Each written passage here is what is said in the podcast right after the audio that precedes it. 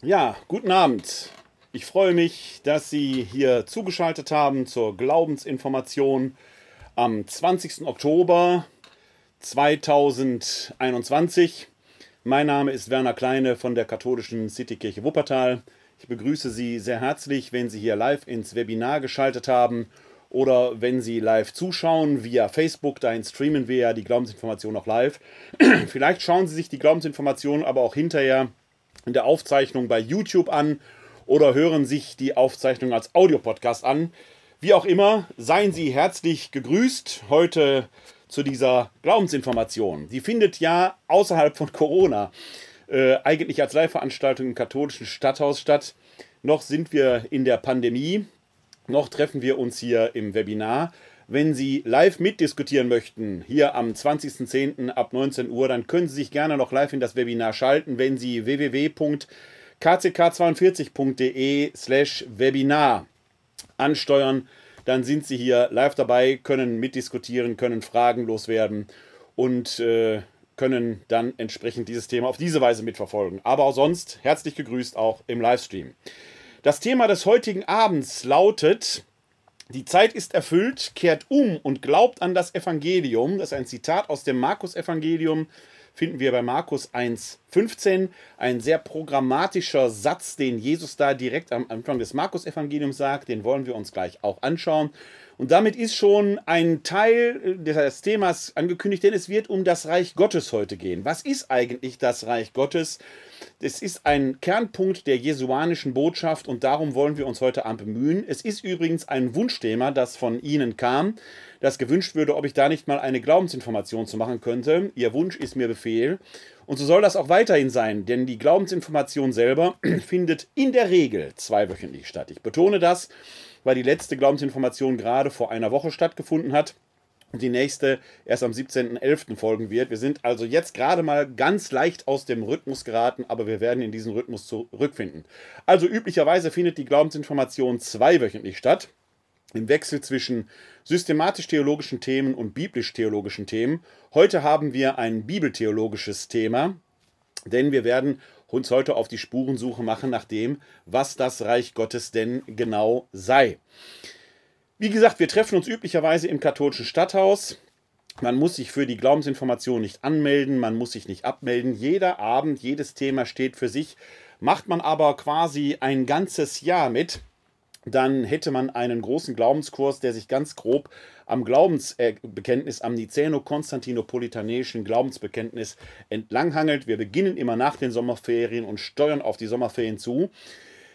Drei Viertel der Themen wiederholen sich über die Jahre immer wieder. Ein Viertel der Themen versuche ich immer aktuell zu setzen. Und da kommen Sie ins Spiel. Wenn Sie da einen Themenwunsch haben, dann lassen Sie es mich wissen. Schicken Sie mir eine E-Mail an info-katholische-citykirche-wuppertal.de.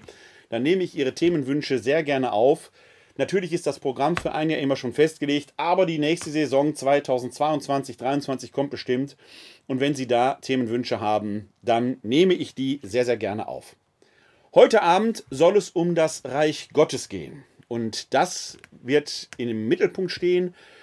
Denn diese Frage um das Reich Gottes könnte ambivalenter nicht sein. Wir werden sehen, dass schon zur Zeit Jesu, ja im Umfeld Jesu selber, da offenkundig verschiedene Missverständnisse im Umlauf waren. Gerade am letzten Sonntag haben wir das Evangelium gehört, wie Johannes und Jakobus, diese beiden Brüder, die ja eigentlich zum Inner Circle äh, der Gemeinschaft gehörten, der auch der, des Apostelkollegiums gehörten, da fehlt eigentlich sogar der Petrus, schon um die Ministerposten im Reiche Gottes streiten. Sie wollen links und rechts vom Throne Jesu sitzen, um dort die Macht auszuüben, müssen sich dann aber von Jesus sagen lassen, und den Text werden wir uns im Laufe des Abends noch näher anschauen, dass das Reich Gottes offenkundig so nicht beschaffen ist. Auch heute gibt es immer wieder das Bestreben, das Reich Gottes zu errichten. In vielen Religionen gibt es dann die Idee einen Gottesstaat, wo Gott alleine herrschen soll und meistens artet es dann doch aus in die Schreckensherrschaft, die von Menschen ausgeübt wird.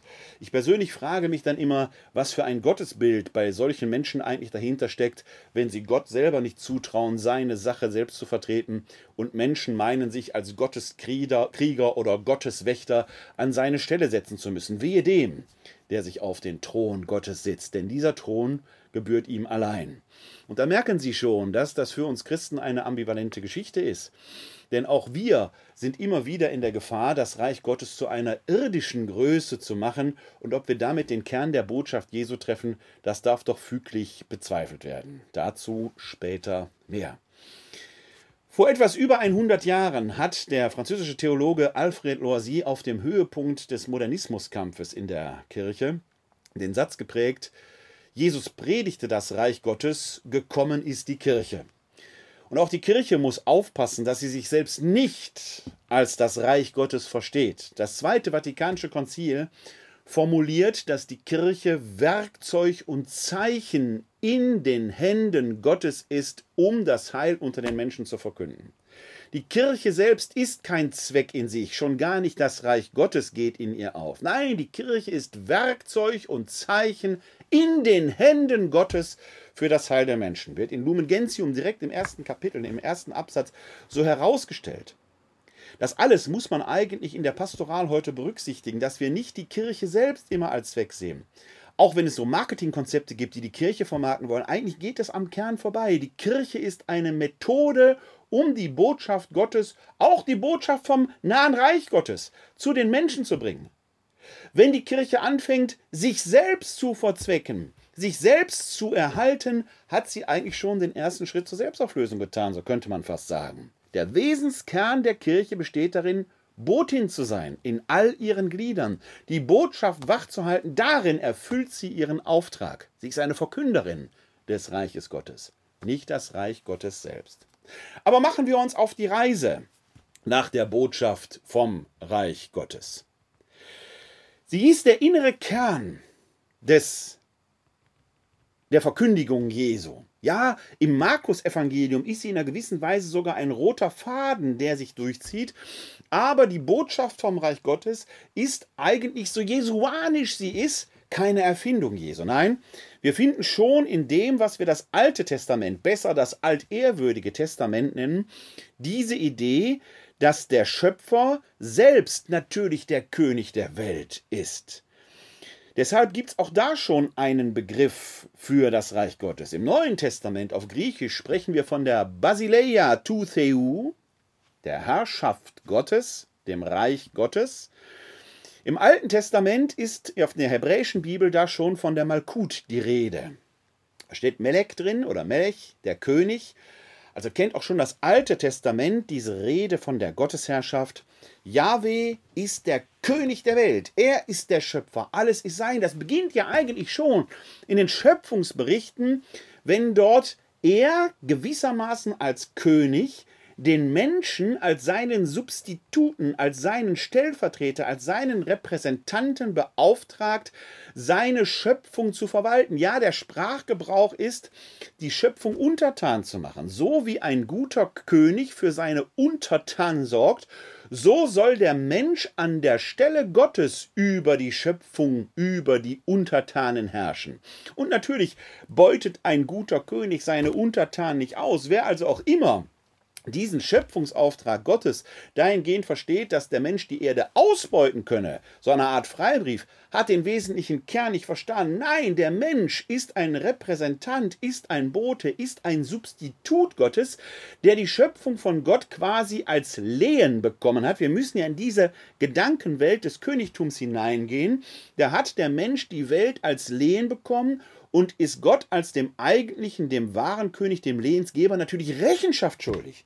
Was werden wir Gott denn gegenüber in den Händen zurückgeben, wenn wir diese Schöpfung vollständig ausgebeutet haben? Gott, Yahweh, allein ist der König. Er ist der Schöpfer der Welt und am Ende der Zeiten, am jüngsten Tag, wird er seine Königsherrschaft aufrichten, so die Idee, und dann werden wir als Lehnsnehmer das Lehen, was wir geliehen haben, Gott zurückgeben müssen. Wie werden wir dann wohl dastehen? Ist nichts damit, macht euch die Erde untertan, macht damit, was ihr wollt. Nein, wir werden Rechenschaft darüber ablegen müssen, ob wir als Statthalter Gottes seinen Willen tatsächlich in dieser Welt umgesetzt haben. Deshalb verwundert es nicht, dass wir auch im Alten Testament schon viel über die Königsherrschaft Gottes hören. Ein ganz berühmter Psalm, der Psalm 99, es gibt verschiedene Königspsalmen, aber einen Psalm schauen wir uns mal an, den Königspsalm 99, den wollen wir etwas näher anschauen. Ich benutze hier übrigens ähm, die, äh, diesen Internetservice bibleserver.com, den kann ich Ihnen nur empfehlen, wenn Sie mit Bibeltexten im Internet arbeiten wollen. Dieses äh, Projekt bibleserver.com bietet eine ganze Fülle von, einer, von Übersetzungen. Ich klicke die hier einfach mal an, dann können Sie eine Auswahl sehen. Zum Beispiel die Lutherbibel, die Elberfelder Bibel, Hoffnung für alle Schlachterbibel, die Zürcher Bibel und so weiter. Elberfelder Bibel kann man übrigens sehr empfehlen, weil die eine sehr gute, aber doch sehr wortgetreue Übersetzung ist. Wir arbeiten hier in der Glaubens- äh, Information immer mit der Einheitsübersetzung von 2016. Das ist also die aktuelle, wenn Sie so wollen, die aktuelle katholische Übersetzung, die bei uns auch in der Liturgie verwendet wird. Und mit dieser Einheitsübersetzung arbeiten wir in der Regel eben hier in der Glaubensinformation. Da habe ich Ihnen die ähm, Einheitsübersetzung aus der, äh, dem Psalm 99 in der Einheitsübersetzung mal aufgerufen. Sie können ihn jetzt sehen. Ich trage ihn einmal vor. Der Herr ist König. Es zittern die Völker, er thront auf den Cherubim, es wankt die Erde. Groß ist der Herr auf Zion, erhaben ist er über alle Völker. Preisen sollen sie deinen großen und furchtgebietenden Namen. Er ist heilig. Die Macht eines Königs ist das Recht, das er liebt. Du bist es, der die Ordnung gegründet hat. Recht und Gerechtigkeit in Jakob hast du gewirkt. Erhebt den Herrn, unseren Gott, werft euch nieder am Schemel seiner Füße, er ist heilig. Mose und Aaron sind unter seinen Priestern, Samuel unter denen, die seinen Namen anrufen. Sie riefen zum Herrn und er gab ihnen Antwort. Aus der Wolkensäule sprach er zu ihnen, sie hielten seine Gebote und die Setzung, Satzung, die er ihnen gegeben.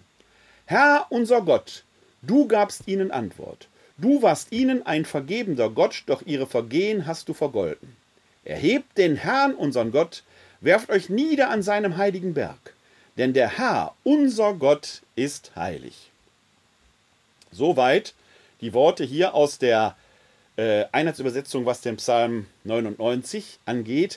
Und man kann hier in diesem Text, in dieser Einheitsübersetzung, aber das funktioniert eigentlich nur im Schriftbild, sehr schön sehen, wo im original hebräischen Text dieses Tetragramm für den Gottesnamen Yahweh steht, den die Juden aus Ehrfurcht ja nicht aussprechen, sondern zum Beispiel durch Adonai ersetzen, was auf Deutsch übersetzt Herr heißt. Und die Einheitsübersetzung von 2016 hat sich erlaubt, da wo im hebräischen Text der Gottesname Yahweh steht, diesen jüdischen Brauch aufzunehmen und es durch Adonai zu ersetzen, also hier Herr in Kapitelchen zu schreiben. Ist eine gute Idee, solange man das Schriftbild vor sich hat. Wenn man es phonetisch äußert, verkündet, mündlich verkündigt, kann man natürlich Herr in Kapitelchen nicht vom kleingeschrieben, vom normal geschriebenen Herr unterscheiden. Aber hier im Schriftbild können wir sehr schön sehen, wie oft hier der Gottesname adressiert ist, wie oft sich das Tetragramm findet, denn wir haben hier öfter eben Herr in Kapitelchen geschrieben, direkt am Anfang, der erste Satz, der Herr ist König, wenn man den Gottesnamen ausspricht. Ich versuche es eigentlich auch weitestgehend zu vermeiden, aber als Christ äh, traue ich mich trotzdem äh, ausnahmsweise das Tetragramm auszusprechen. Yahweh ist König. Damit fängt es an. Das ist ein Bekenntnis Gott selbst ist der Herr der Welt, er ist der Schöpfer, der über allem thront, und vor ihm zittern die Völker, er thront auf Cherubim, es wankt die Erde. Hier wird sehr deutlich, wie sehr der Mensch bestenfalls Statthalter ist. Denn in diesem Königspsalm hier werden ja die wichtigsten Propheten, möchte man fast sagen, des Alten Testamentes, die großen äh, äh, Vertreter, äh, die Boten Gottes aufgezählt, Mose und Aaron, Samuel, die alle werden erwähnt. Es scheint also ein Psalm zu sein, der sehr auch in die Frühzeit des Judentums hinein äh, geht, denn die Stammväter, man wird ja hier auch Jakob erwähnt, äh, Abraham, Isaac und Jakob sind ja die Urväter. Die Propheten selber tauchen noch nicht auf, die scheinen also später gekommen zu sein.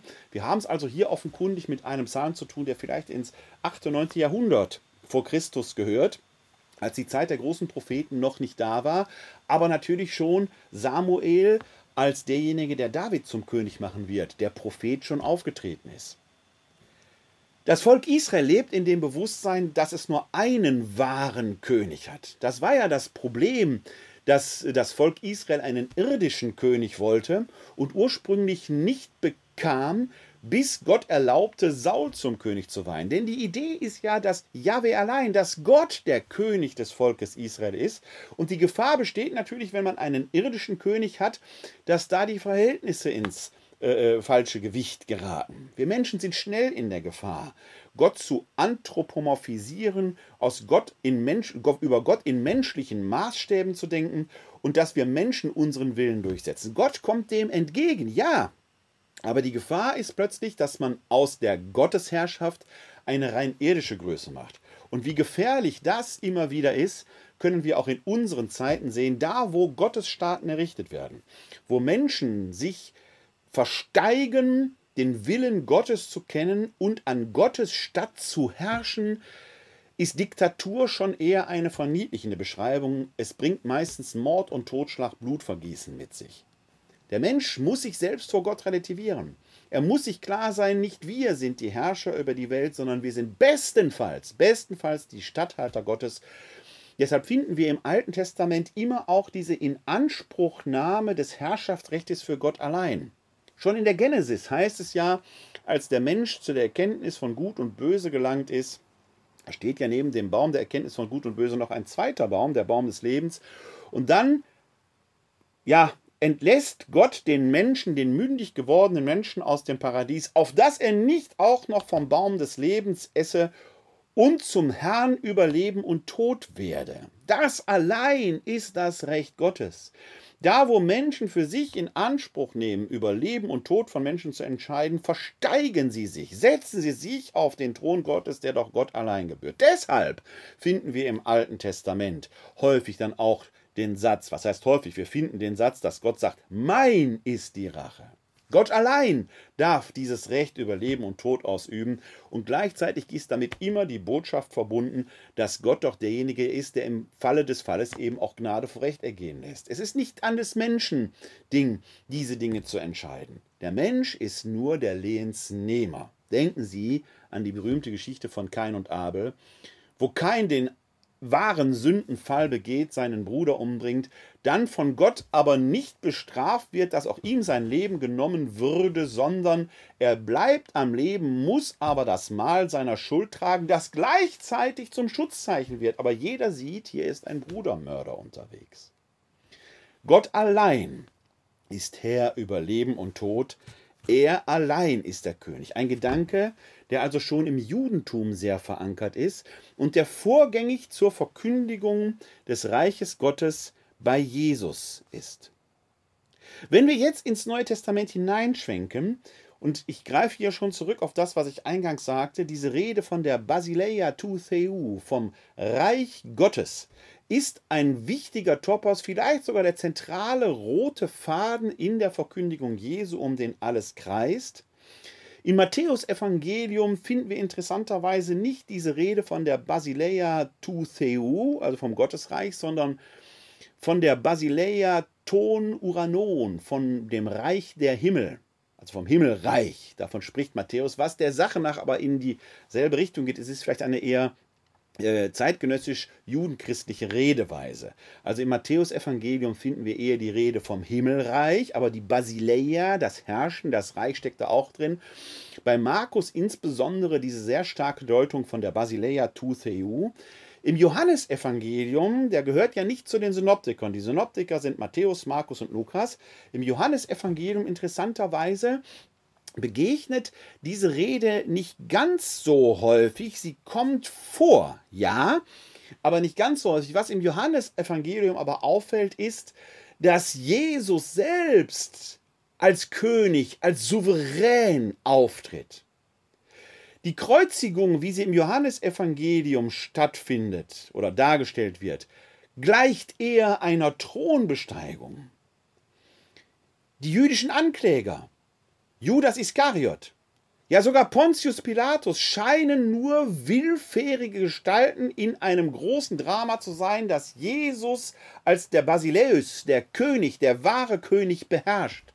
Also finden wir auch im Johannesevangelium diesen Topos, aber um diese Komponente erweitert, dass Jesus als der wahre König vorgestellt und dargestellt wird. Machen wir uns also auf die Reise ins Neue Testament. Und wir beginnen natürlich mit der sehr programmatischen Ankündigung der Verkündigung Jesu im Markus-Evangelium. Da sind wir im Markus-Evangelium Kapitel 1. Damit geht es quasi los. Ich teile Ihnen den Bildschirm, damit Sie ähm, den Text auch mitverfolgen können. Da haben wir es schon. Also, Sie sehen, das Markus-Evangelium, ich scrolle mal an den Beginn, hat ja die Besonderheit, dass es keine Weihnachtserzählung hat. Das Markus-Evangelium beginnt direkt mit dem öffentlichen Wirken Jesu, mit dem Auftreten des Täufers, mit der Taufe Jesu im Jordan, dann die Versuchungsszene Jesu, also wo sich ein innerer Klärungsprozess ergibt. Und dann beginnt das öffentliche Wirken, die öffentliche Verkündigung Jesu. Und die beginnt direkt mit einer programmatischen Ansage in Vers 14 und 15. Da heißt es, nachdem Johannes ausgeliefert worden war, ging Jesus nach Galiläa, er verkündete das Evangelium Gottes und sprach, die Zeit ist erfüllt, das Reich Gottes ist nahe. Kehrt um und glaubt an das Evangelium. Das ist das Erste, was wir gewissermaßen aus dem Munde Jesu hören. Vorher hat er noch nicht gesprochen. Vorher wurde über ihn gesprochen. Das erste Wort, was wir im, im Markus-Evangelium aus dem Munde Jesu hören, ist dieser Satz, der auch als Titel über die heutige Veranstaltung gesetzt ist. Die Zeit ist erfüllt, das Reich Gottes ist nahe, kehrt um und glaubt an das Evangelium. Es ist übrigens ein Satz, den ich häufig bei Lektorenschulungen einsetze, weil man den auf ganz unterschiedliche Weise betonen kann und es Aufgabe der Lektorinnen und Lektoren ist, wenn sie diesen Satz denn verkünden, ja, irgendwo einen Schwerpunkt setzen. Ich kann natürlich sagen, die Zeit ist erfüllt, das Reich Gottes ist nahe, kehrt um und glaubt an das Evangelium. Ich könnte auch sagen, die Zeit ist erfüllt, das Reich Gottes ist nahe. Ich könnte auch sagen, das Reich Gottes ist nahe. Es gibt viele mögliche Betonungen in diesen beiden Sätzen, etwa kehrt um und glaubt an das Evangelium oder kehrt um und glaubt an das Evangelium. Und Sie merken, in jeder Betonung schwingt eine andere Akzentuierung mit. Was für ein genialer Vers, in dem so viele Akzentuierungen drin sind. Markus, ohnehin ein Meister der kurzen Erzählweise, schafft es, hier eine ganze Programmatik der Verkündigung Jesu in zwei Sätze in einen Vers zu kriegen. Da ist das ganze Programm drin. Schauen wir uns diesen Satz einmal genauer an, denn er sagt schon viel über das Reich Gottes aus und was Jesus darunter versteht. Es fängt an mit, die Zeit ist erfüllt. Es ist kein Zufall, dass die, das nahe Reich Gottes jetzt von Jesus verkündet wird. Man könnte sich ja die Frage stellen, was ist denn, wenn Jesus heute leben würde? Wir heutigen dürfen nicht vergessen, dass der innere Kern der Verkündigung des vom Kreuzestod auferstandenen Jesus, also die innere Basis des Christentums, genau dieser Glaube, an den ist, der am Kreuze starb. Ist ja schon bei Paulus so. Im 1. Korintherbrief, Kapitel 15, wird ja deutlich, wäre er nicht am Kreuz gestorben und auferstanden, in Versen 14 und 17 findet man das da, und von den Toten auferstanden, wahrhaftig unsere ganze Verkündigung wäre sinnlos. Das steckt natürlich darin, dass das im Zenit der Zeiten passiert. Und dass das passiert, wenn Kreuzestod und Auferstehung in dieser Doppelung auch möglich sind. Denn da steckt eine ganze Botschaft drin. Da steckt sogar drin, was Reich Gottes heißt, denn offenkundig ist das Reich Gottes eben keine irdische Größe, wo ein grandioser Herrscher auftritt, der sich die Völker mit Waffengewalt untertan macht. In anderen Religionen sind kriegerische Auseinandersetzungen möglich, im Christentum eigentlich nicht. Ja, ja, ich weiß, auch das Christentum ist nicht unschuldig. Wir haben die Kreuzzüge gehabt. Wir haben andere Situationen gehabt, in denen Menschen verfolgt wurden, weil sie anders waren als die Christen oder als manche Christen es gerne gehabt hätten. All das hat es in der Christentumsgeschichte gegeben und es ist skandalös. Bis auf den heutigen Tag ist es skandalös, wenn Menschen, wenn Christinnen und Christen sich erlauben, über andere zu richten, denn damit machen sie sich zum Richter. Aber Gott allein ist der Richter. Sagt Jesus nicht, richtet nicht, damit ihr nicht gerichtet werdet. Denn wer sich auf den Richterstuhl Christi setzt, muss dafür Rechenschaft ablegen, dass er da eine Amtsanmaßung begangen hat. Nein, die Zeit ist erfüllt. Und in dieser erfüllten Zeit, im Zenit der Zeiten, kommt nicht nur der Sohn Gottes zur Welt, sondern er wird auch am Kreuz wie ein Gesetzloser, wie ein Gottverlassener, wie ein Gottverfluchter sterben, den niedrigsten aller denkbaren Tode und von Gott in seine Rechte wieder eingesetzt werden. Die Zeit ist erfüllt, das muss man mitbedenken. Denn in dieser erfüllten Zeit verkündet Jesus, das Reich Gottes ist nahe. Es ist nahe. Es ist eigentlich schon da. Die Frage ist nur, wo ist es? Wir werden gleich sehen, dass natürlich das Missverständnis einer politischen Größe sein kann. Tatsächlich ist die Bewegung Jesu, die da durch Israel zog, mit dieser Botschaft, das Reich Gottes ist nah, von großen Ambivalenzen geprägt.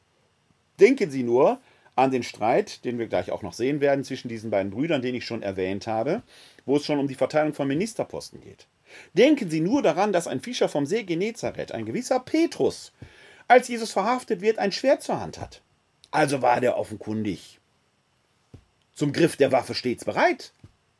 Vielleicht verstand er sich als Soldat Christi der im Falle eines Falles mit Waffengewalt das Recht erstreitet. Denken Sie nur an einen Judas Iskariot, dem dieses herannahende Reich Gottes vielleicht gar nicht schnell genug geht. Auch das könnte ja eine Motivi ein Motiv sein dafür, dass Judas Iskariot diesen Verrat begeht, um Jesus anzutreiben. Übrigens ein Gedanke, der in einem wunderbaren Buch von Amos Oss eine Rolle spielt, der sich mit dieser Figur des Judas Iskariot auseinandersetzt, der dort als Einflüsterer Jesu auftritt um Jesus quasi zu motivieren, jetzt endlich zur Tat zu schreiten. Wie groß muss die Enttäuschung eines Judas gewesen sein, dass Jesus das Reich Gottes eben nicht mit irdischer Gewalt errichtet.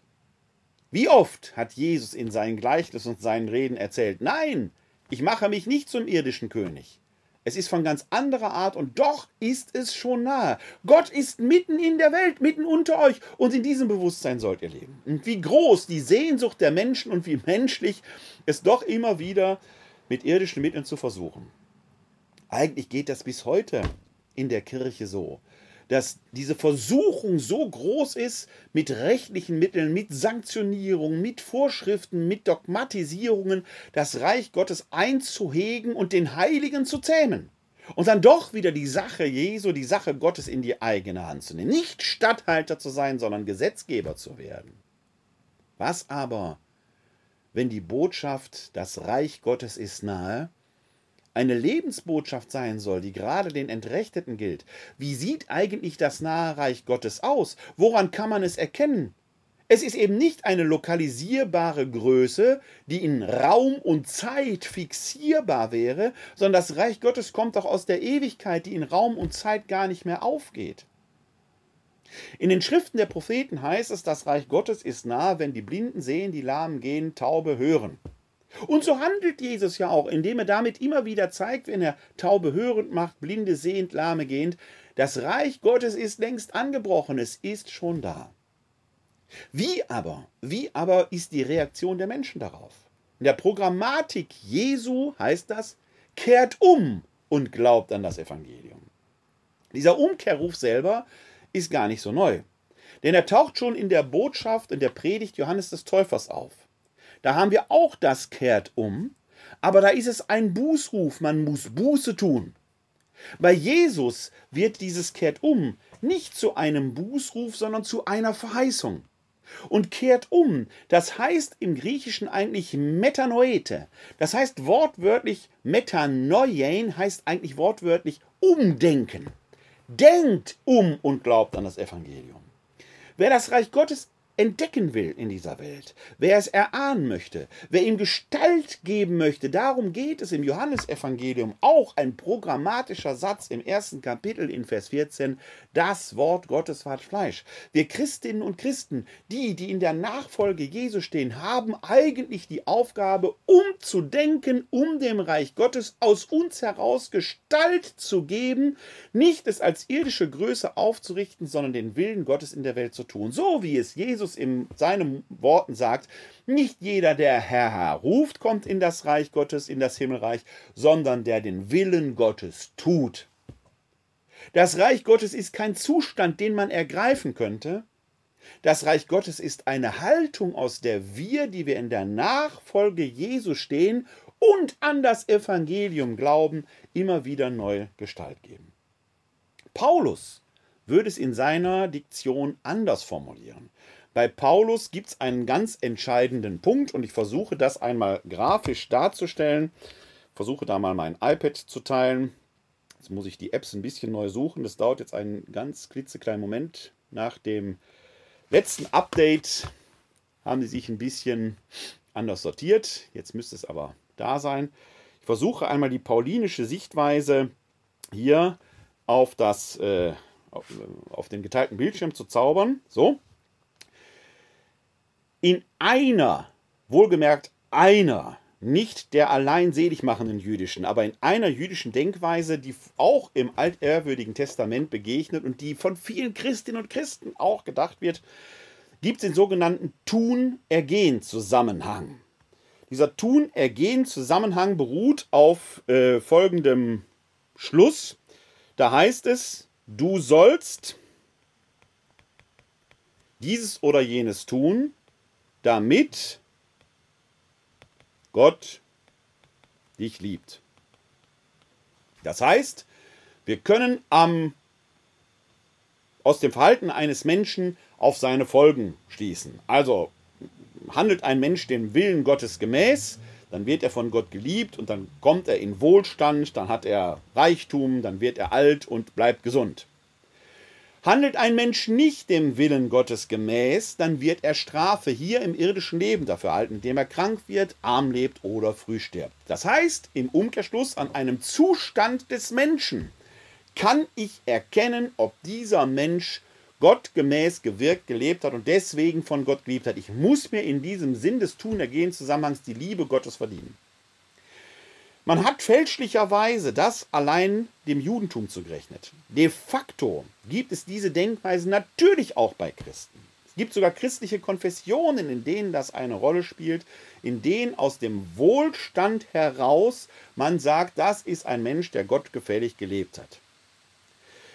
Die Botschaft des Neuen Testamentes, insbesondere in der Verkündigung des Paulus, und die geht eigentlich auf die Haltung Jesu zurück, wird das aber umgekehrt, also diesen Gedankengang hier nennt man den Tun-Ergehen-Zusammenhang, der begegnet verschiedentlich im Alten Testament, aber nicht alleine. Denn man muss nur an das Buch Hiob etwa denken, wo der Gerechte, der Hiob, ungerecht leidet und dann zum Schluss wieder in seine Rechte eingesetzt wird. Aber aus dem, die, eine der inneren Botschaften dieses Buches Hiob ist eben, man kann aus dem Zustand eines Menschen gerade nicht auf seinen Haltungscharakter schließen. Für uns Christen, das ist eine tiefere Botschaft des Paulus, gilt eigentlich eine andere Idee. Die begegnet vor allen Dingen im ersten Korintherbrief, weil da nämlich die Frage auftaucht, es gibt Menschen, die in Korinth, die offenkundig aus der Idee, Gott liebt dich sowieso, weil Jesus am Kreuz wie ein Verbrecher stirbt und von den, trotzdem von den Toten äh, Gott gerettet wird, also dieses Paradox, der Gottverlassene wird von Gott gerettet, könnte man ja den Schluss ziehen, dann ist doch auch egal, wie wir leben. Und das scheint in Korinth insbesondere passiert zu sein. Wir hören im ersten Korintherbrief davon, dass Söhne ihre Mütter geheiratet haben, dass man Götzenopferfleisch gegessen hat, dass beim Abendmahl die Almen überfordert wurden und so weiter und so weiter. Und die Frage, die man an Paulus richtet, ist, hast du dir das so vorgestellt? Ist das so richtig? Und die Antwort des Paulus ist frappierend. Er sagt, die, die so denken, haben tatsächlich einen starken Glauben, denn sie haben begriffen, Gott liebt. Und zwar vorbehaltlos. Die ist vorgängig.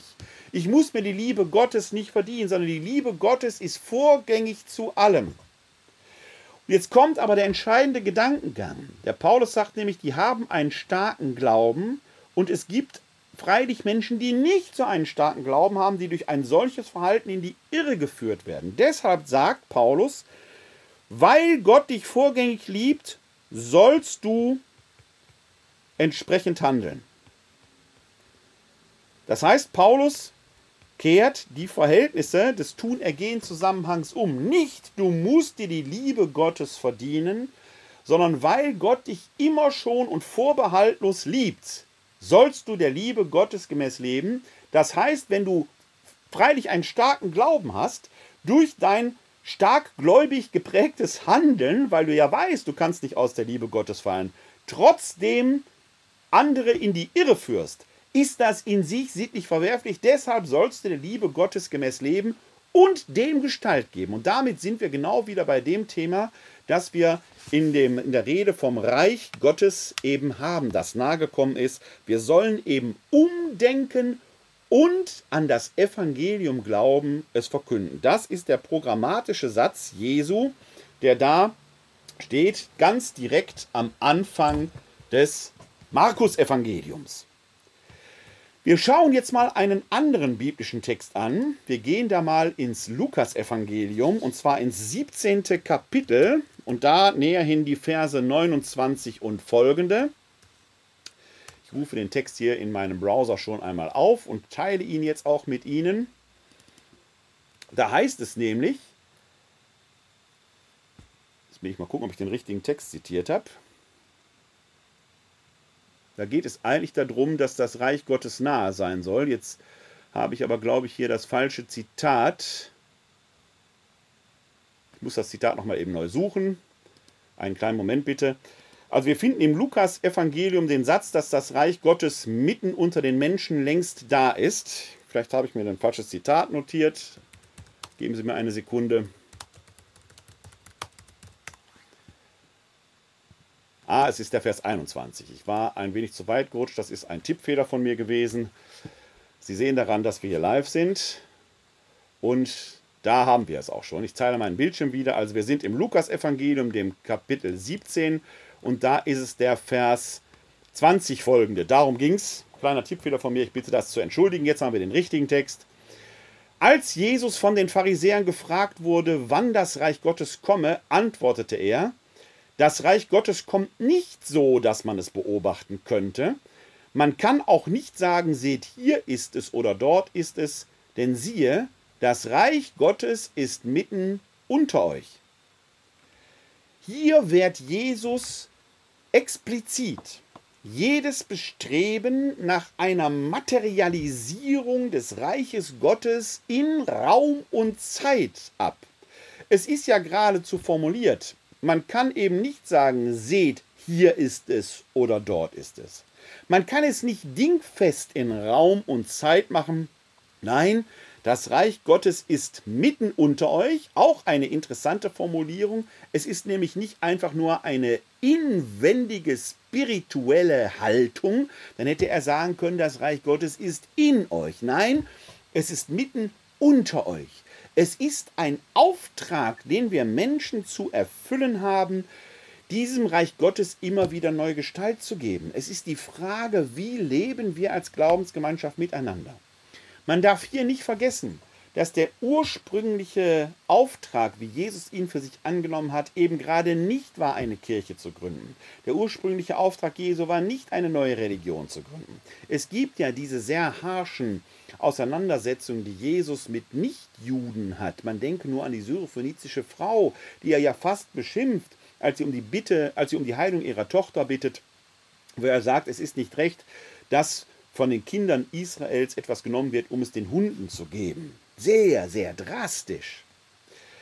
Wenn wir über das Reich Gottes reden, müssen wir uns klar machen, dass Jesus zuerst eine Restitution des Volkes Israel, eine innere Erneuerung erstrebte.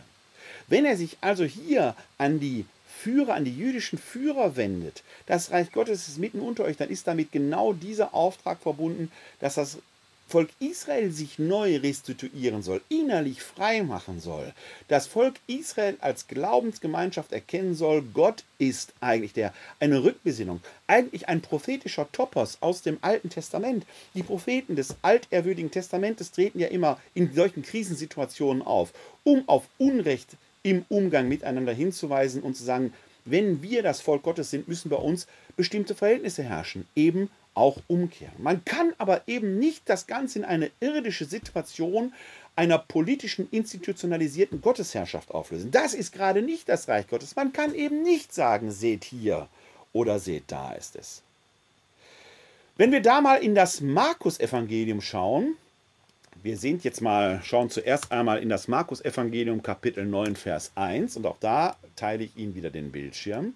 Dann wird uns da nämlich eine ähnliche Fragestellung begegnen. Wir sind also hier, Markus, Kapitel 9, Vers 1.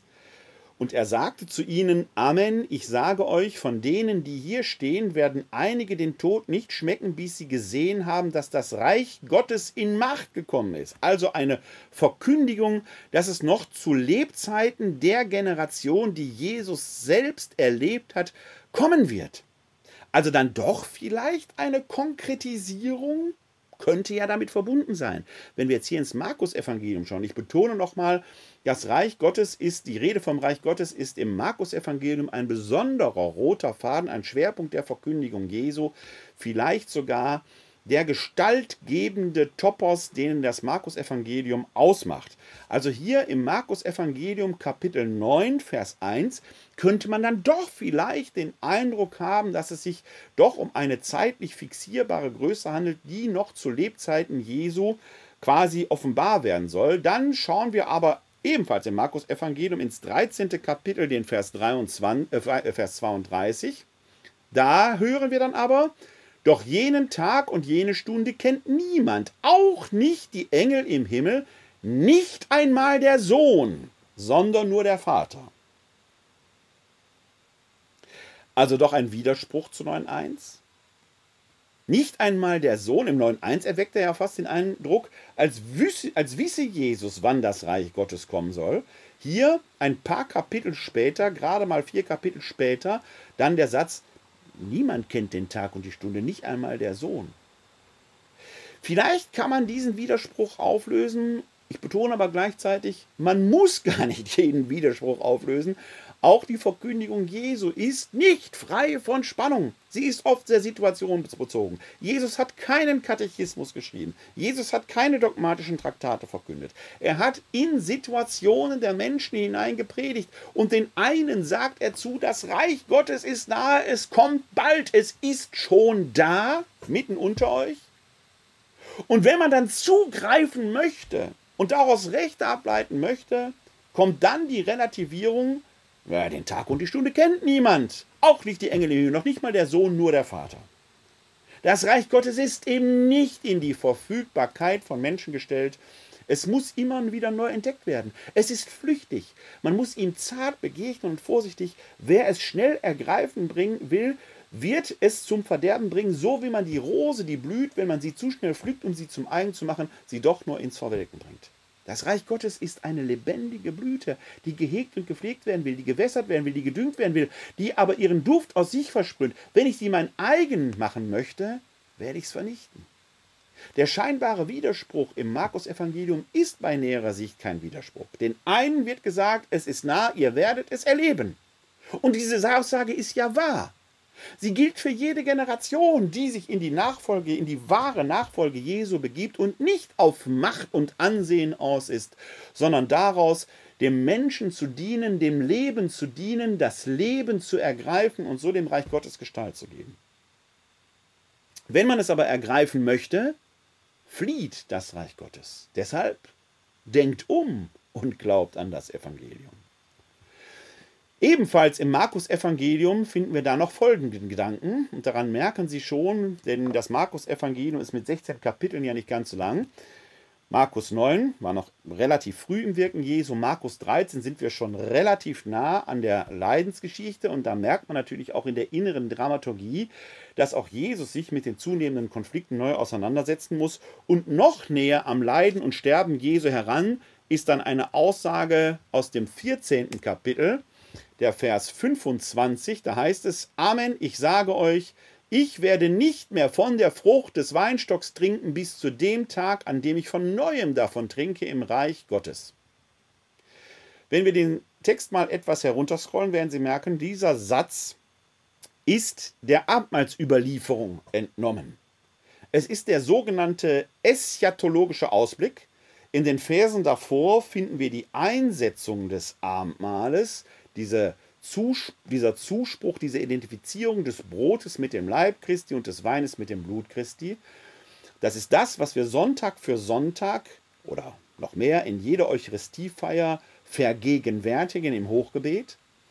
Und in den synoptischen Evangelien finden wir immer diesen eschatologischen Ausblick. Amen, ich sage euch, ich werde nicht mehr von der Frucht des Weinstocks trinken bis zu dem Tag, an dem ich von neuem davon trinke im Reich Gottes. Bei Paulus findet man diesen eschatologischen Ausblick auch, aber in einer anderen Formulierung. Bei Paulus heißt er, denn so oft ihr von diesem Brot esst und aus dem Kelch trinkt, verkündet ihr den Tod des Herrn, bis er kommt. In unseren Eucharistiefeiern haben wir diesen eschatologischen Ausblick nicht in der Anamnese, in den Worten, die der Priester spricht, sondern wir haben den eschatologischen Ausblick als Antwort der Gemeinde auf das Geheimnis des Glaubens, das wir feiern. Deinen Tod, o oh Herr, verkünden wir und deine Auferstehung preisen wir, bis du kommst in Herrlichkeit. Da taucht das Reich Gottes aber auch nicht auf. Das ist eher die paulinische Formulierung. In den synoptischen Evangelien adressiert Jesus in diesem eschatologischen Ausblick genau diese Rede vom Reich Gottes ich werde nicht mehr von der Frucht des Weinstocks trinken bis zu dem Tag, an dem ich von neuem davon trinke im Reich Gottes. Dieser Satz steht in einer Reihe, wenn wir Kapitel 9, Vers 1 sehen. Das Reich Gottes wird kommen, solange ich da bin noch, also fast schon sehr konkret. Dann den Zweifel, keiner kennt den Stunde, auch der so nicht. Und jetzt hier, ja, eine Hypostasierung in die Zukunft hinein. Das Reich Gottes wird in seiner vollendigen Gestalt, in seiner vollkommenen Gestalt erst erkennbar werden, wenn die Welt selbst vollkommen ist, wenn wir das himmlische Gastmahl feiern. Es ist schon da, aber noch nicht ganz wirklich. Das ist dieser sogenannte eschatologische Vorbehalt. Wir Christen sollen so leben, als sei das Reich Gottes schon da, aber in dem Wissen, dass Gott als König das vollendete Reich Gottes erst in der Vollkommenheit errichten wird. Deshalb die Warnung, jede und jeder, der glaubt, im Namen Christi eine Gottesherrschaft errichten zu können, vergeht sich am Evangelium. Man möchte ihm zurufen, kehr um und glaub an das Evangelium. Denk um. Diese Paradoxie, die darin deutlich wird, es ist schon da, aber noch nicht ganz, muss Jesus selbst wahrgenommen haben. Deshalb setzt er sich immer wieder damit auseinander, sein eigenes Wirken, und nach den synoptischen Evangelien ist es ja nur, in Anführungszeichen, ein Jahr, ist ja von Phasen der großen Euphorie und des Zuspruchs, des Wachstums geprägt, gleichzeitig aber immer wieder auch von der Erfahrung des Verlustes, ja, vielleicht sogar der Depression. Die Menschen kommen, suchen vielleicht sogar die Sensation Speisung der 5000 und dann gehen sie aber wieder nach Hause, sodass Jesus hin und wieder fragt, wollt auch ihr gehen zu seinen Jüngern? Also es ist sehr ambivalent, was wir da erleben. Und auch seine Jünger müssen das erfahren haben. Über das Missverständnis seiner Jünger, da werden wir uns gleich noch näher mit befassen. Aber wie setzt Jesus sich damit auseinander? Und wir haben ja gerade in dieser temporalen, in diesem temporalen Versuch, das einzuordnen, es kommt bald, Niemand kennt die Stunde. In Zukunft. Wie ordnet man das ein? Jesus spricht häufig in Gleichnissen über das Reich Gottes. Eins der berühmtesten sind natürlich die Gleichnisse vom Säen und vom Wachsen. Das Reich Gottes ist unscheinbar. Es ist wie ein Senfkorn, etwas sehr Unscheinbares, das trotzdem große Früchte tragen kann. Eins der berühmtesten Gleichnisse ist sicherlich das vom Säen. Da sind wir im Kapitel 4 des Markus-Evangeliums. Sie merken, wir haben heute viel Markus. Es ist, äh, deshalb habe ich das so ausgewählt, weil es eben der große Topos im Markus-Evangelium ist. Äh, aber in den anderen synoptischen Evangelien deutet sich das auch an. Ich erwähnte schon, bei Matthäus ist da eher vom Himmelreich die Rede. Und wir schauen uns jetzt mal das Gleichnis vom Wachsen der Saat an. Auch hier teile ich Ihnen wieder den Bildschirm. Da sind wir im Markus-Evangelium, die, Kap die Kapitel 4, die Verse 26 bis 34. Eigentlich sind sogar zwei Gleichnisse. Wir fangen an mit dem Gleichnis vom Wachsen der Saat. Das sind die Verse 26 bis 29. Da heißt es: Jesus sagte, mit dem Reich Gottes ist es so, wie wenn ein Mann Samen auf seinen Acker sät, dann schläft er und steht wieder auf. Es wird Nacht und wird Tag, der Samen keimt und wächst, und der Mann weiß nicht wie. Die Erde bringt von selbst ihre Frucht, zuerst den Halm, dann die Ähre, dann das volle Korn in der Ähre. Sobald aber die Frucht reif ist, legt er die Sichel an, denn die Zeit der Ernte ist da. ein bemerkenswerter Text, weil er davon spricht, das Reich Gottes wächst von selbst. Gras wächst nicht schneller, wenn man daran zieht. Saat geht nicht schneller auf, wenn man daran zieht. Die Dinge nehmen ihren Lauf und so wird auch das Reich wachsen, Reich Gottes wachsen, unaufhörlich. Aber wehe den Menschen, die glauben, sie müssten es mit Gewalt beschleunigen wollen. Es ist Gottes Sache und es wird geschehen, so wie die Saat aufgeht. Zum Schluss aber legt der Mann die Sichel an und erntet. Es ist ein interessantes, ein interessanter Aspekt. Der Mensch oder wir Christinnen und Christen stehen eben nicht nur dazu und sehen, wie das Reich Gottes von selbst weg. Nein, hin und wieder, wenn die Zeit reif ist, wenn die Zeit da ist, wenn die Zeit erfüllt ist, müssen wir zur Tat schreiten. Wir müssen also wachsam sein, um die Dinge zu beobachten, wann die Zeit reif ist, um dann die Ernte einzufahren. Viele stoßen sich ja im Vater unser an dieser sogenannten sechsten Bitte und führe uns nicht in Versuchung, sondern erlöse uns von dem Bösen. Vorher haben wir gebetet, dein Reich komme, dein Wille geschehe, und in der Mitte beten wir, unser tägliches Brot gib uns heute. Über das Vaterunser gibt es ja eine eigene Glaubensinformation, wo wir uns näher mit diesem Text beschäftigen. Deswegen will ich jetzt nur aspektual darauf eingehen. Es geht also auch im Vater unser, in diesem urjesuanischen Gebet, das er uns lehrt, das im Markus-Evangelium gar nicht vorkommt, im Matthäus- und Lukas-Evangelium. Es geht in diesem urjesuanischen Gebet eben auch um das Kommen, um das Gestaltwerden des Reiches Gottes. Sein Reich soll kommen. Kommen heißt, es ist nicht da. Es ist immer zukünftig und kommt auf uns zu. Sein Wille soll geschehen, nicht unser Wille. Zum Schluss bitten wir, führe uns nicht in Versuchung, denn die Versuchung, die wir als Statthalter Gottes, Gott setzt uns als Statthalter in dieser Welt ein. Und damit sind wir der Versuchung ausgeliefert, diese Macht zu missbrauchen und den Dingen schneller Gestalt geben zu wollen, als wir, als es notwendig ist. Natürlich führt Gott uns in diese Versuchung. Er hat uns in diese Position gebracht. Und die Versuchung ist da, wie sie für jeden Statthalter da ist, sich selbst zum König zu nennen. Und in der Mitte, in der Mitte das Brot. Brot entsteht, wenn die Gabe Gottes, die Frucht der Erde, die aus der Saat gewachsen ist, durch menschliche Arbeit, durch menschliches Zutun wird. Wenn die Saat geerntet wird, zu Teich gemahlen wird, zu Teich gemacht wird und gebacken wird. Das ist nicht die Sache Gottes, das ist das, was der Mensch macht. Der Mensch erntet, der Mensch mahlt Mehl und der Mensch backt. Gott gibt die Gabe. Im Brot wird deutlich, dass Heil, das Leben nur dann möglich ist, wenn göttliche Gabe und menschliche Arbeit komplementär zusammenwirken. Wenn der Mensch sich an die Stelle Gottes setzen wollte, wird er verhungern. Weil der Mensch selber möglicherweise, natürlich kann der Mensch säen, aber er kann das Wachsen nicht machen.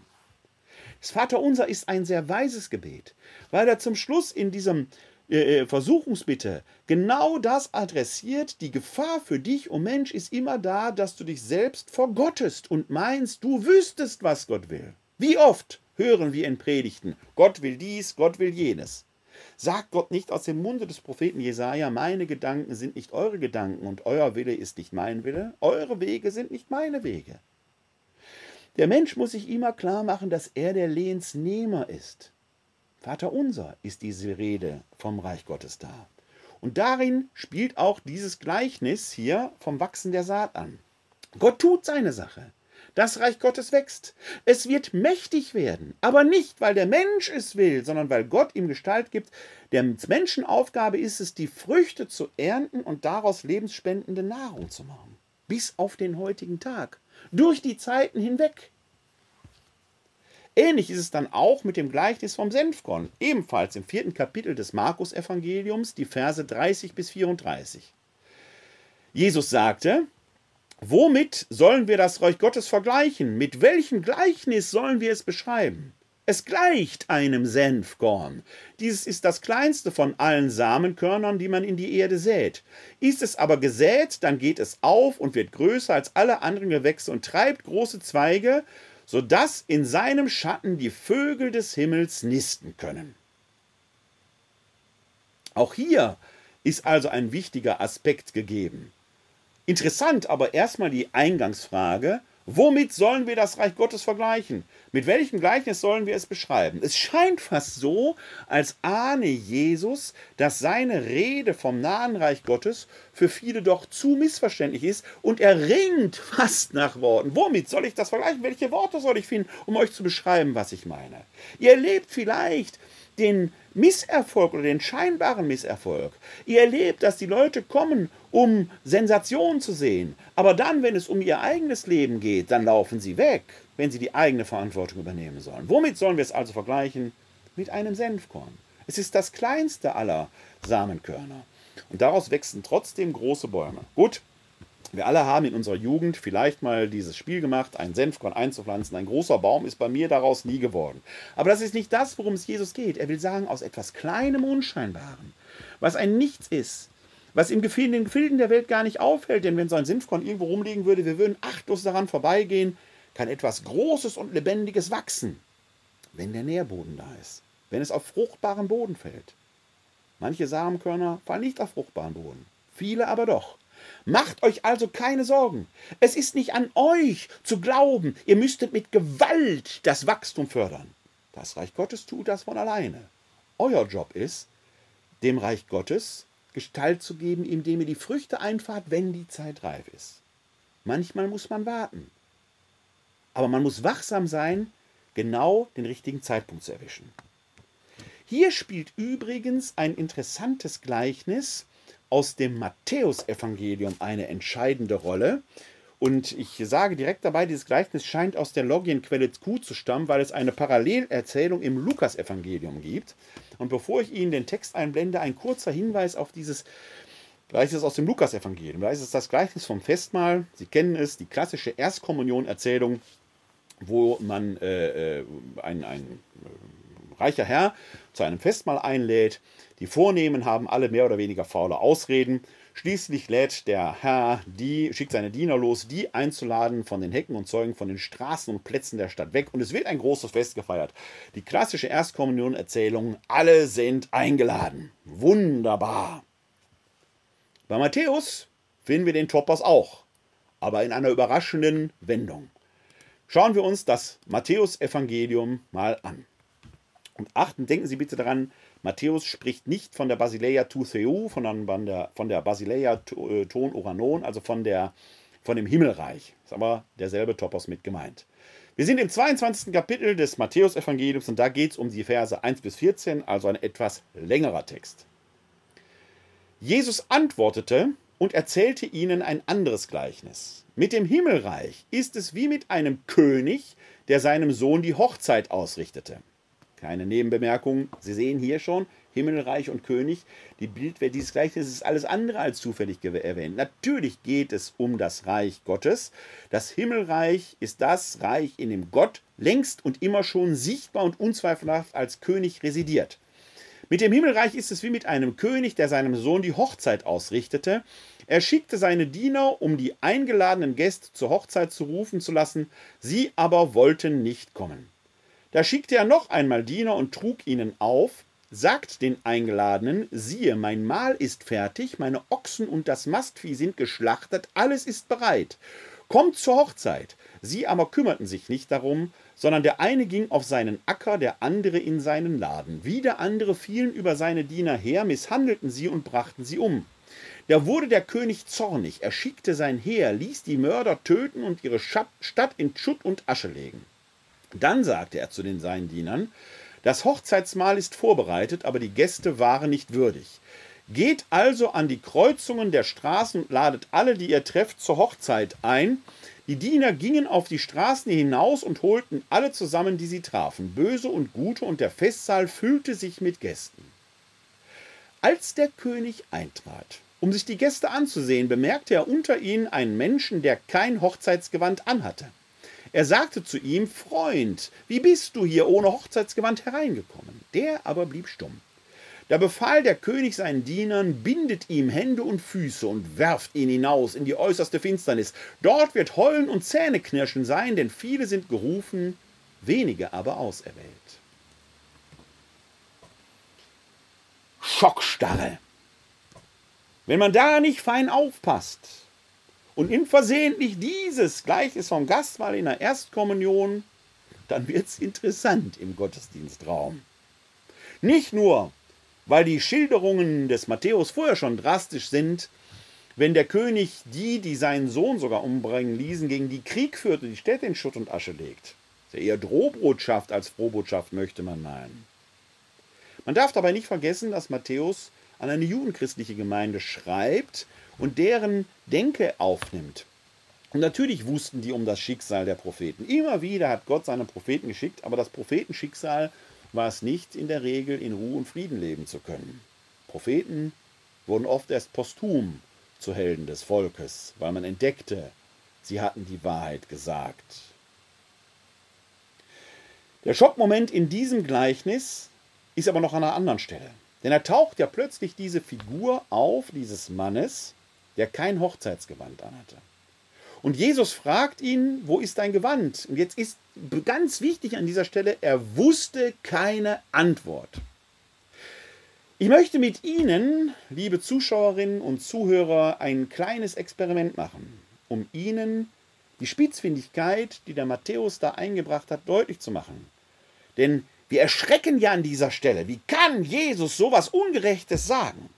Ja, weil der Matthäus in seiner Erzählweise uns, die übrigens typisch jüdisch ist, man nennt es die lakonische Erzählweise, ein wenig an der Nase rumführt. Er hat nämlich etwas Wichtiges nicht erzählt, mit dem wir als Zuhörerinnen und Leser und Zuschauer aber trotzdem arbeiten.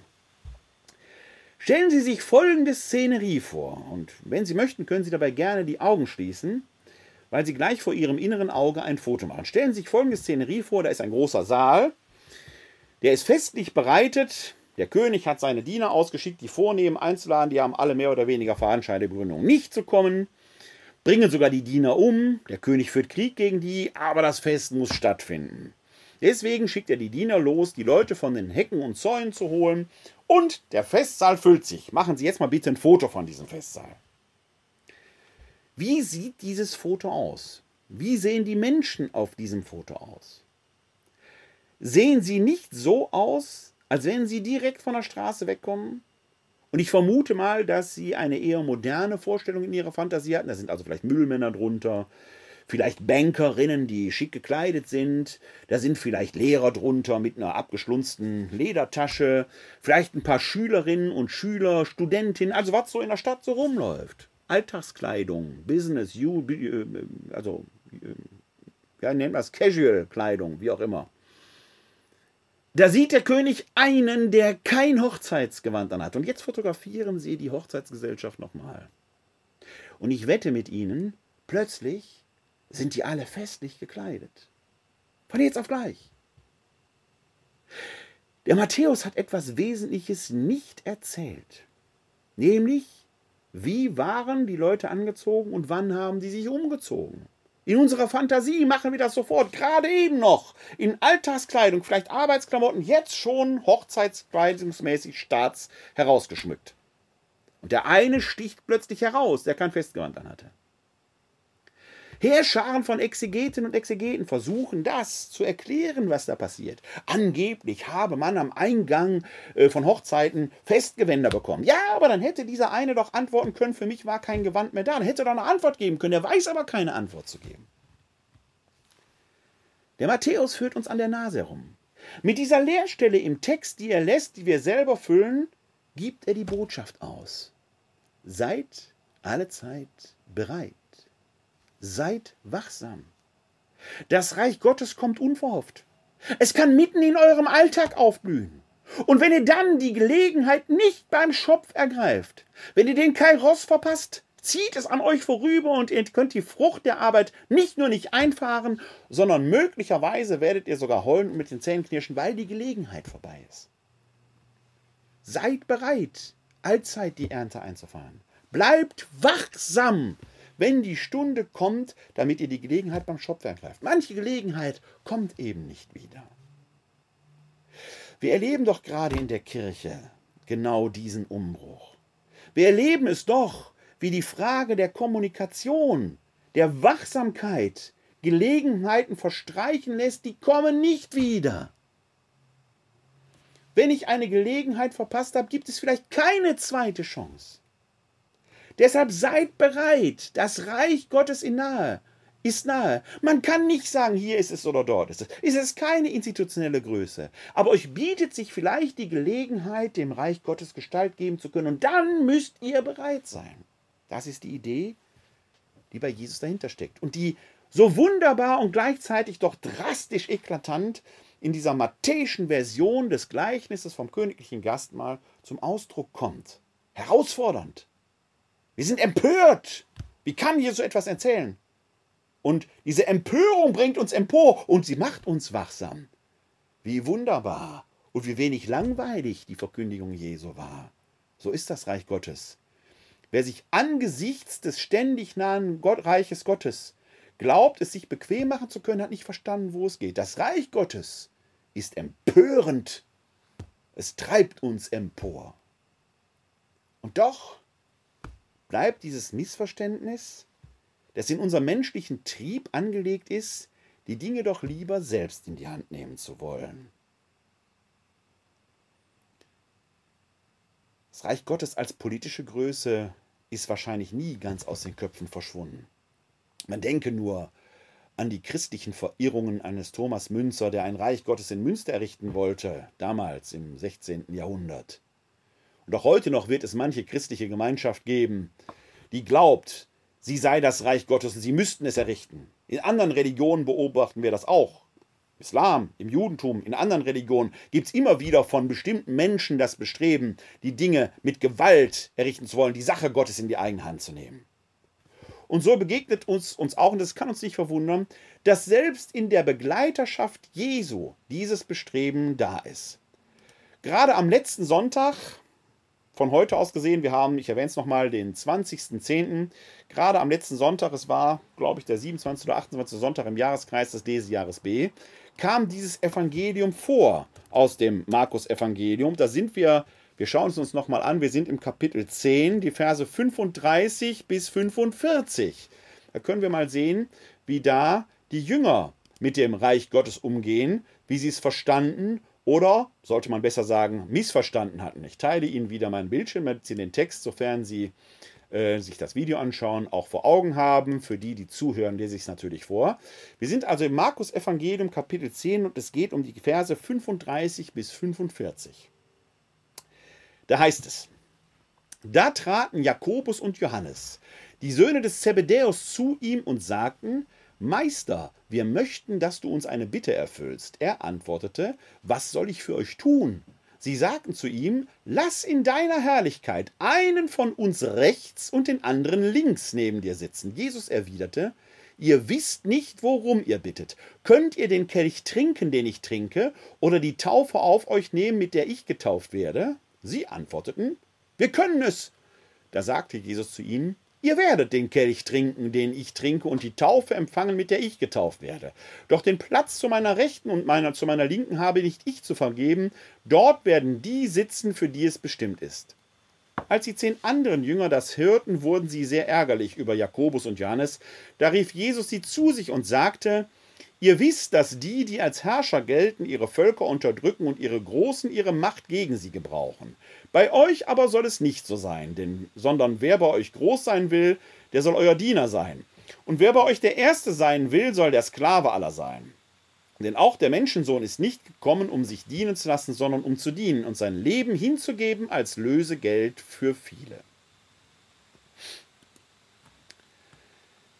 Jetzt ist auch dieser Text so reich an Bildwelten und Aspekten, dass er eine eigene Glaubensinformation wert wäre. Ich greife nur zum Beispiel die doch sehr interpretationsbedürftige Weise vom Lösegeld für vielen auf. Da handelt es sich um eine der vielen neutestamentlichen Deutungen des Todes Jesu, die sich hier andeuten. Da habe ich auch schon mal eine eigene Glaubensinformation zu gemacht, auf die ich ja gerne verweise. Jetzt geht es eher um dieses Missverständnis des Reiches Gottes, das offenkundig von Jakobus und Johannes, den beiden Zebedäus-Söhnen, den beiden Brüdern, als eine eindeutig politische Größe errichtet wird. Offenkundig gab es im Apostelkollegium die Idee, dass man da jetzt auf dem Weg nach Jerusalem sei, um endlich das Reich Gottes zu errichten. Also eine irdische Größe. Die Römer raus aus dem Land, die Macht wird an sich gerissen, es wird eine neue Regierung gebildet, ein neues Reich errichtet. Und da braucht Jesus, der unzweifelhaft der Ministerpräsident, der König sein soll, da braucht Jesus natürlich deutlich Minister.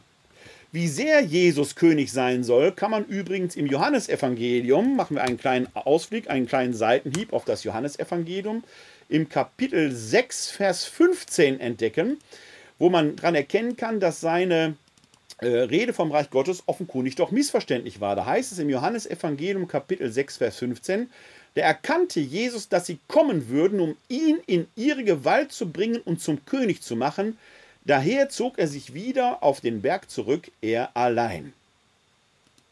Also die Verkündigung Jesu, die Rede Jesu vom nahen Reich Gottes war offenkundig mehr als missverstehbar, mehr als interpretationsbedürftig und in typisch menschlicher Manier hat man dann natürlich sofort eine irdische Größe draus gemacht.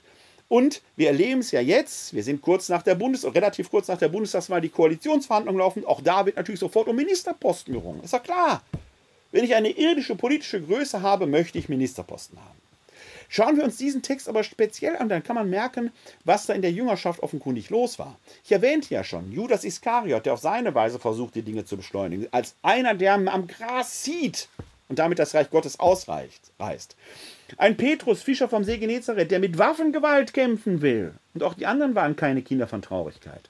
Als erstes fällt in dieser Redeweise hier auf, ich muss noch mal kurz zurück zum, sagen wir das äh, Markus-Evangelium, jetzt haben Sie wieder den richtigen Text vor Augen. Wir sind in Vers 35, muss ich etwas nach unten scrollen, da haben wir es.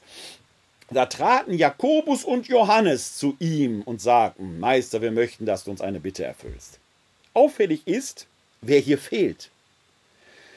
Denn neben Johannes und Jakobus tritt sonst immer auch Petrus auf. Diese drei, Petrus, Jakobus und Johannes, sind von Anfang an dabei, sind auf dem Tabor, sind im Garten Gethsemane und auch bei Paulus im Galaterbrief erfahren wir, dass sie als die Säulen der Gemeinde gelten, als die innere Spitze des Apostelkollegiums. Hier fehlt Petrus. Das heißt, Johannes und Jakobus intrigieren die da möglicherweise sogar gegen ihn? Machen die die Sache unter sich aus? Die verfolgen ein eigenes Spiel, die haben nicht noch nichts verstanden. Die Apostelfürsten, Petrus zählt dazu, hintergehen einen, der von Anfang an dabei war. Sind da interessant, welche Ränkespiele hier gespielt werden. Fällt auf den ersten Blick gar nicht so auf, spielt aber eine Rolle. Meister, wir möchten, dass du uns eine Bitte erfüllst. Wie die bedienerisch, wie speichelleckerisch. Meister. Dabei haben die einen Hintergedanken. Wir wollen die besten Posten für uns haben. Er antwortete, was soll ich für euch tun? Und wer sich ein wenig im Neuen Testament auskennt, weiß, dass dieser Satz, was soll ich für euch tun, nicht selten mit Heilungsgeschichten verbunden ist. Die beiden blinden Bettler vor Jericho, die am Rand der Straße vor den Toren der Stadt auf dem Boden sitzen, die Jesus herbeischreien, Kyrie eleison, Herr, erbarme dich unser, die von der Masse zurückgewiesen werden soll, die von Jesus aber zu sich aufrichtend gerufen werden, die müssen sich erheben, zu ihm kommen, werden von Jesus gefragt, was wollt ihr, dass ich euch tun soll? Das ist eine Frage Jesu, die er oft vor Heilungserzählungen, bei Heilungserzählungen an die Bittsteller richtet. Was willst du, dass ich dir tun soll? Diese Frage richtet sich an Kranke. Jesus entdeckt das Ansinnen und dieses Ansinnen von Johannes und Jakobus hier irdisch institutionalisiert, Machtgelüste auszuleben im zukünftigen Reich Gottes ist krank. Dieses Missverständnis ist psychopathisch, möchte man fast sagen. Und dann sagen sie noch, wir möchten zu deiner Linken und zu deiner Rechten sitzen. Wie selbstverständlich. Ja? Lass uns doch zu deiner Linken und deiner Rechten trinken. Und dann, Jesus warnt sie sogar. Ihr wisst gar nicht, worum ihr bittet. Ihr habt nichts verstanden. Könnt ihr den Kelch trinken, den ich trinke, und die Taufe aufnehmen, mit der ich getauft werde? Und dann antworten die noch groß, ja klar, können wir, können wir. Die sind so besoffen von der Macht, dass die den Impuls, der da drin steckt, gar nicht begreifen. Sie wollen gar nicht wahrhaben, dass es eine andere Dimension gibt. Und dann sagt Jesus, okay, wie bei den Heilungserzählungen. Du hast darum gebeten, dass du sehen möchtest. Du wirst sehen. Du hast darum gebeten, dass du hören möchtest. Du wirst hören. Und auch Jakobus und Johannes werden hören und sehen lernen. Aber nicht so, wie sie es geahnt haben. Die werden den Kelch trinken und sie werden die Taufe empfangen. Und dann kommt doch wieder der Hinweis, diese Skepsis, man kennt weder Zeit noch Raum und auch die wahren Plätze im Reich Gottes vergibt nicht Jesus. Er ist auch nur Statthalter. Der eigentliche Statthalter, der eigentliche König ist der Vater. Und Jesus selbst, der Sohn, wird der sein, der zur Rechten des Vaters sitzt. Es gibt so viel zu lernen über das Reich Gottes. Und die Botschaft des Evangeliums ist so klar, nein, es ist keine irdisch-politische Größe, die man mit menschlichem Werktun irgendwie herstellen könnte. Das Reich Gottes bleibt eine Aufgabe. Es bedarf der Wachsamkeit, es immer wieder neu zu entdecken und wenn sich die Gelegenheit bietet, ihm Gestalt zu geben. Es ist flüchtig, man kann es nicht festhalten. Man muss beständig unterwegs sein, denn das Reich Gottes bleibt nahe, bis es eines Tages in seiner schon vollständigen Gestalt erscheinen wird. Es ist schon da, aber noch nicht ganz vollständig. Im Johannesevangelium erscheint Jesus als der wahre König. Wir haben gerade im sechsten Kapitel den Vers 15 gelesen, dass man Jesus zum irdischen König machen wollte. Nein, sein Königtum, wird er im Pilatus-Prozess sagen, ist nicht von dieser Welt. Er ist ein unerkannter König, der seine Herrschaft eben nicht in irdischer Größe entfalten kann. Wo ist also nun das Reich Gottes? Ich kann es Ihnen nicht sagen. Man kann eben nicht sagen, hier ist es oder dort ist es. Man kann es nicht einfach ergreifen, noch kann man es mit Gesetzestexten, weder mit staatlichen noch mit kirchlichen in irgendeiner Weise dingfest machen. Man kann nur wachsam sein, auf die Gelegenheit lauern, die sich uns bieten wird, immer wieder, vielleicht tagtäglich dem Reich Gottes ein Stück Gestalt zu geben, ehe es wieder flieht und an anderer Stelle neu wachsen will. Seid also wachsam. Bleibt wachsam da draußen. Denn das Reich Gottes ist längst nahe, aber meidet den Irrtum, ihr könntet es herbeizwingen. Der Job, den wir als Christinnen und Christen haben, ist ihm immer neu Gestalt zu geben. Der Liebe Gottes Gestalt zu geben, dem Leben zu dienen. Da, wo wir aber nicht dem Leben dienen, da werden wir das Reich Gottes mit Sicherheit nicht erfüllen. Wie oft haben sich Weihevolle genau darin vertan. Wenn ein Pfarrer von Ars sagt, er sei so mächtig, Gott ins Brot zu zwingen, dann hat er etwas Wesentliches an dieser Stelle nicht verstanden. So heilig er war, dieser Satz ist sicherlich nicht heilig. Er ist eine Versuchung, der er da liegt. Wenn mancher Priester glaubt, statt Kinder zu segnen, solle er Hand an Kinder legen, dann hat er gerade einen Mühlstein um seinen Hals gehängt, wie es im Matthäus-Evangelium heißt. Und es wäre besser, er wäre im Meer versunken. Da hat jemand versucht, sich selbst an die Stelle Gottes zu setzen. Er ist der Gefahr erlegen, die auch Johannes und Jakobus hatten. Aber sie müssen ihre Lektion lernen. Das Reich Gottes ist nahe. Die Zeit ist erfüllt. Kehrt um und glaubt an das Evangelium. In diesem Sinne wünsche ich Ihnen, ob Sie nun live dabei waren oder sich die Aufzeichnung später ansehen oder anhören, dass Sie wachsam sind und die vielen Blüten des Reiches Gottes in dieser Welt erkennen. Sie sind nämlich da. Reißen Sie sie nicht aus. Hegen und pflegen Sie sie. Erfreuen Sie sich am Duft und noch besser. Werden Sie selbst zur duftenden Blüte des Reiches Gottes in dieser Welt. Das Reich Gottes wird wachsen, auch wenn es nicht danach aussieht. Und es wird der Tag kommen, wo Gott, der der Ich bin da ist, als König erscheinen wird. Wann und auf welche Weise Wir werden es erleben. In diesem Sinne wünsche ich Ihnen allen da draußen ein wunderbar duftendes Reich Gottes Erlebnis. Wenn Sie möchten, sind Sie sehr herzlich zur nächsten Glaubensinformation willkommen. Die wird aber jetzt, weil wir ein wenig aus dem Takt geraten sind, das hat terminliche Gründe auf meiner Seite. Die nächste Glaubensinformation wird es am 17. November geben, dann wieder live als Webinar unter www.kck42.de-webinar oder eben live bei Facebook. Dann lautet das Thema Himmel, Hölle, Fegefeuer. Was kommt nach dem Tod? Dann werden wir uns etwas über die letzten Dinge unterhalten. Schon vorher können wir uns aber gerne wiedersehen, denn bereits nächste Woche Dienstag am 26. Oktober werde ich wieder mit meinem alttestamentlichen Kollegen aus Jerusalem, dem Dr. Telemagnus Steiner, diskutieren in der Reihe D Verbum direkt.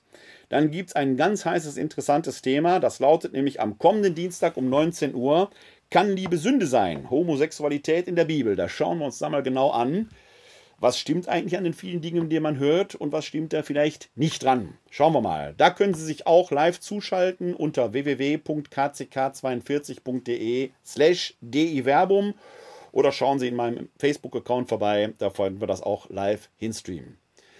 Bis dahin, das Reich Gottes ist nahe. Kehrt um und glaubt an das Evangelium, denn auch heute noch ist die Zeit erfüllt.